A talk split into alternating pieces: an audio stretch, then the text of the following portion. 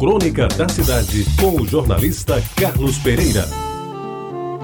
Amigos ouvintes da Tabajara, nos meus tempos de adolescente, aí pelos anos 50 do século passado, namoro era coisa muito séria e nem todo mundo tinha coragem de se meter num desses namoros.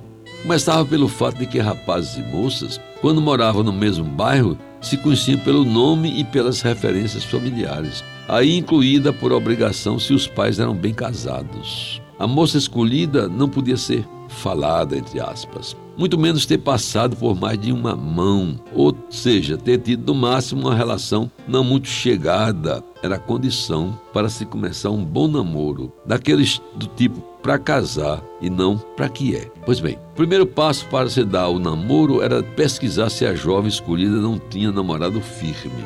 Em seguida, satisfeita aquela condição descrita da ser boa família, era lhe seguir os passos, sem aparentar muito interesse, mas fazendo-se notado. E, se possível, elogiado por alguma colega da pretendida. Em outras palavras, por uma gentil alcoviteira.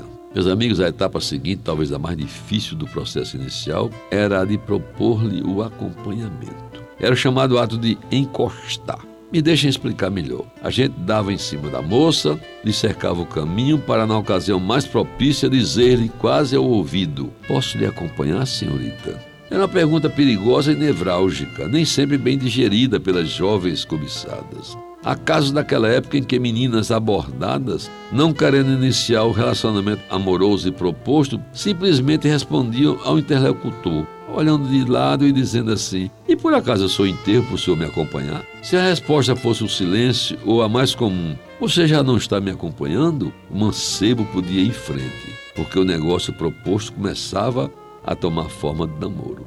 Esse namoro, meus amigos, propriamente dito, apresentava os primeiros sustos na saída da igreja após a missa os dois lado a lado, conversando sem olhar diretamente um para o outro. Ele com vontade de roçar o braço no braço dela, ela em guarda para evitar qualquer gesto mais ousado, ambos com medo danado de que de repente aparecesse alguém mais conhecido e fuxiqueiro bastante para denunciar ao pai da moça aquele encontro ainda proibido. Mas se o namoro já durava algumas semanas, com a cumplicidade de alguns que ajudavam a se desenvolver aquela relação, o cuidado agora era o lugar de se encontrarem.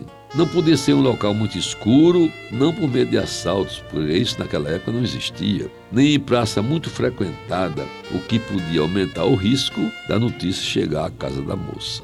Depois do primeiro mês, começava o trabalho de pegar, entre aspas, isto é, o rapaz, naquele tempo, a iniciativa era sempre do homem como sem querer e querendo, deslizava suavemente a sua mão, cheirosa e bem lavada, sobre a mão da moissola, e se não houvesse resistência, dava-lhe um aperto daqueles bem amorosos. Continuava o alisado e ato contínuo, ainda sem resistência, enlaçavam-se os dedos e aí certamente acontecia a primeira grande tesão. As atividades seguintes são de todos conhecidas: beijos na face, mão no ombro, mão na cintura e, quando possível, mão resvalando um pouquinho em pequeninos seios de uma donzela afante e sequiosa de carinho.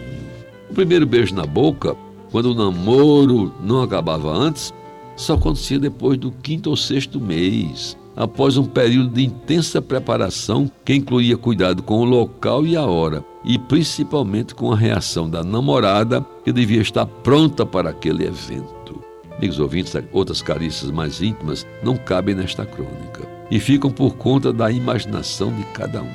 Seguramente elas se davam, e eu, por experiência própria, sei como era bom, sobretudo quando adornadas por uma saudável, bem cuidada cumplicidade que só os namoros de antigamente possuíam. E para terminar, e por falar em possuir, praticar este verbo naquele outro sentido à época, nem pensar.